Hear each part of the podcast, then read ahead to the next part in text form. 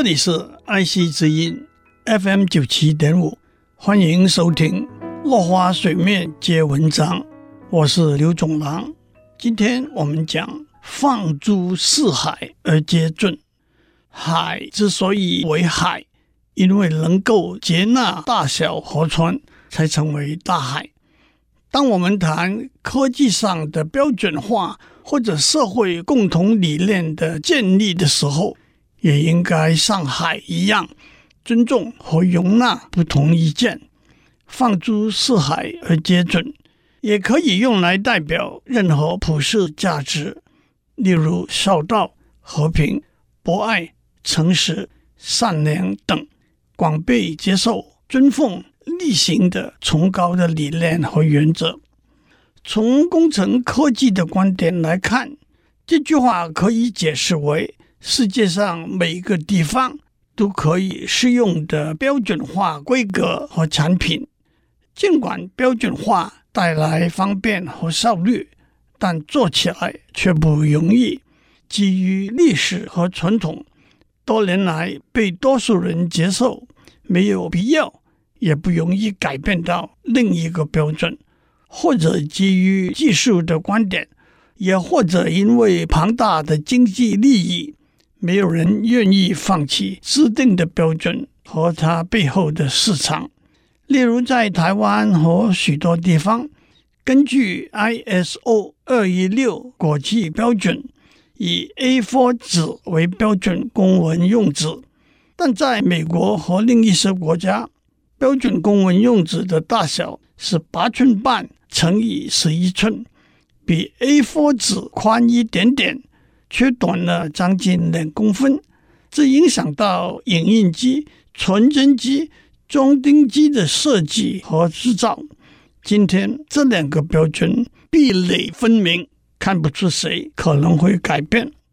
另外一个有趣的故事是，一九七五年。录放影机的规格战，当时日本、美国、欧洲有几家公司推出录放影机，将电视和电影录在磁带上，再从磁带播出来观看。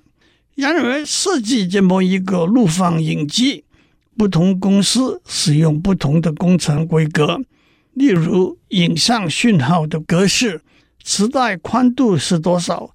速度是多少等等，而且只能在同样规格的录放影机播放，这正是标准化的问题。结果，日本的 Sony 公司在一九七五年推出 Betamax 录放影机，JVC 公司在一九七六年推出 VHS 录放影机，两种规格完全不同。在市场掀起大战，最后 Betamax 被 VHS 打败。松磊在一九八八年宣布开始制造 VHS 规格的录放影机。事实上，这场战争并不仅是技术面的战争，因为 Betamax 的技术比较好，影像清晰度比较高，决胜点出在租录影带的市场。影片比较多的规格，消费者就倾向购买那一种录放影机，因此是内容决定了胜负。另外一个有趣的关键是，Betamax 倾向只卖不租他们的录放影机，VHS 愿意出租他们的录放影机。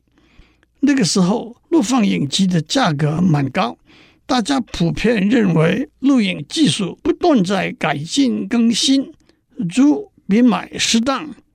当使用 VHS 的人越多，制作的影片也越多，让 VHS 规格占了上风。此外，VHS 录影带容量比较大，比较愿意把技术授权给其他制造商。还有 VHS 录影机的价格。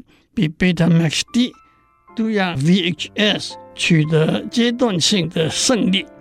今天先讲到这里，下次我们讲影音储存的技术。